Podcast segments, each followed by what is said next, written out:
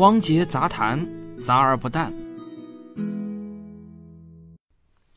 我昨天早上出门呢，走到小区门口，就听到喇叭中在喊啊：即日起，本小区十八到七十五岁居民可以免费接种新冠疫苗，请到居委会登记。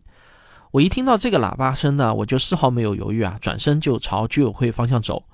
然后出示了身份证，扫码登记信息，在一个表格上签了个字，不出五分钟啊，我就拿到了预约条码，上面显示我是上海市第两百三十六万三千四百六十二个预约接种的人。然后呢，我不但自己登记了，回家以后呢，我又拉上了我爸妈和我老婆，让他们也去登记。那第二天呢，我们就全家一起去体育馆接种了，因为啊。接种疫苗不仅是为了个人的健康，更是为了全社会的健康。全社会的疫苗接种率每达到一个新的高度，我们整个社会的健康度就会增加一分，各种疫情期间的管控措施也会松一分，所有人的生活工作的便利程度也会增加一分，经济复苏的速度呢就会更快一点儿。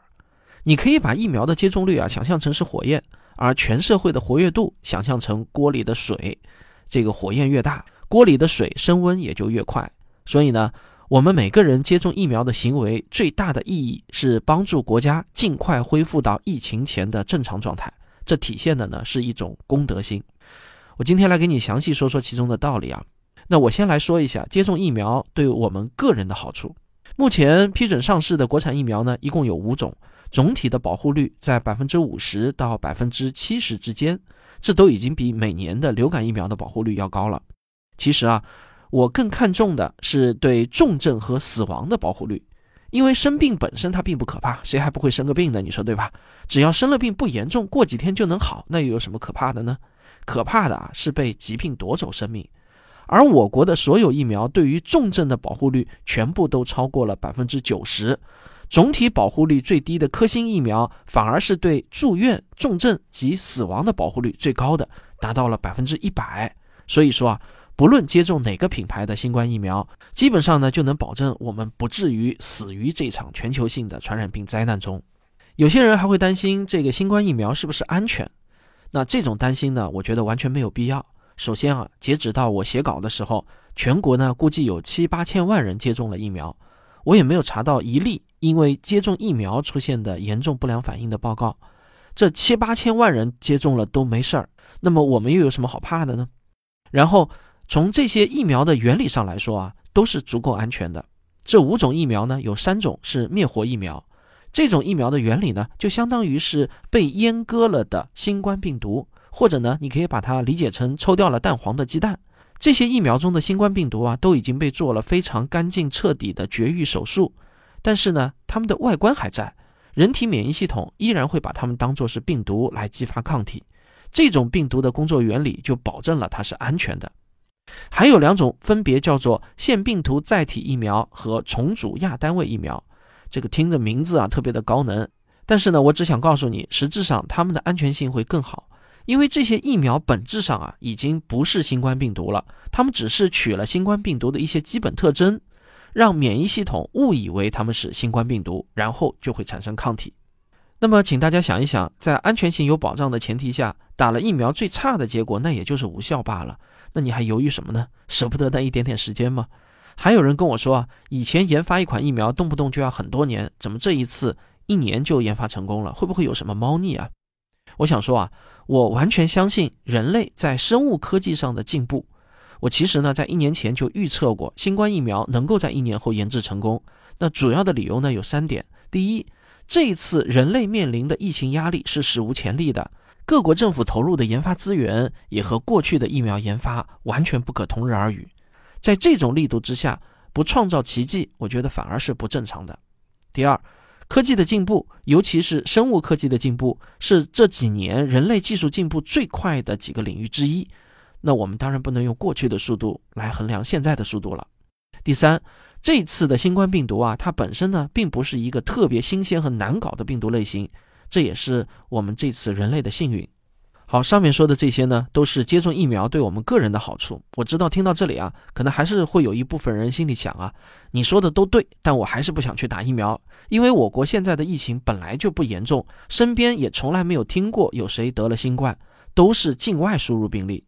我反正呢也不用出远门，何苦花时间去给自己再挨上一针呢？这个问题啊，其实是我今天想说的重点。我们去打疫苗，难道真的只是为了我们自己的健康吗？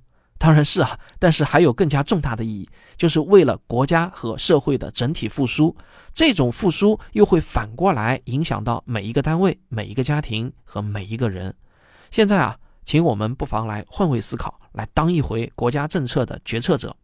决策者其实啊，并不害怕有人得了新冠肺炎，真正害怕的是新冠肺炎在全社会的大流行，医疗资源被严重挤占。就像去年我们在武汉看到的那些情况。为了规避这种可怕的后果，决策者呢必须不断的评估当前大流行的风险概率有多大。假如风险概率是百分之一百，那么我们就必须要采取百分之一百严格的隔离措施，就好像去年武汉的封城封门那样。那假如风险概率降低到百分之九十了，那么我们的隔离措施也可以相应的松动到百分之九十。风险概率降低到百分之八十。隔离的严格程度也可以相应的降低到百分之八十，以此类推。毕竟这个隔离措施越严格，给人民生活造成的不便也越严重，给经济活动的打击也越大。决策者当然也不希望隔离措施那么严格。那么，决策者到底应该依据什么来评估当前的风险概率呢？在疫苗没有出来之前，只能靠不断的布点监测。那么这种方法呢，它的准确性是比较低的。在这种情况下，那措施就宁可是更加严格一点儿了，以防万一。但是呢，现在疫苗出来后啊，就有了一个更加准确可靠的风控指标了。这个指标就是啊接种率。防疫部门可以根据疫苗的保护率、人群的接种率，还有病毒本身的基本繁殖数这三个基本参数，用一个数学模型来计算出当前疾病大流行的风险概率。这个结果啊，相对来说呢，就比布点监测要准确可靠得多。接种率越高，那么疾病大流行的概率也就越低。如果这个概率降低到零，这就形成了所谓的群体免疫，不可能再发生大流行了。那能降低到零当然是最好的，但即便不能降低到零，降低到个百分之十、百分之五、百分之三，那也非常好啊。我前面说了，决策者啊并不害怕有人生病，害怕的是医疗资源不够应付，太多人同时得了重症要住院。那当接种率不断的升高，决策者的底气就会不断的升高，担忧也就会不断的降低。这种心态反馈到具体的政策上，体现的呢就是防疫管控措施越来越松。以前关门闭馆的场所，现在可以开放了；以前限制人数的活动，现在不限制了；以前去这个地方那个地方要做核酸检测证明的，现在呢也可以取消了；以前必须戴口罩出入的场所，现在呢也放开了。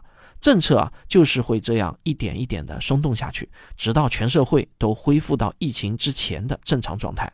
所以呢，每增加一个接种疫苗的人，就会让这个社会朝着正常化前进一小步。这也就是为什么我不仅是我自己要去接种疫苗，我还要拉上我的所有家人一起去接种的原因。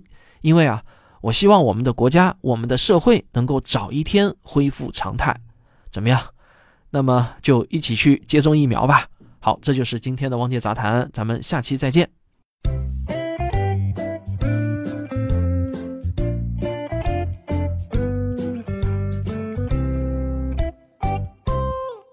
如果我的节目还没听够，我向您推荐《科学史评话》。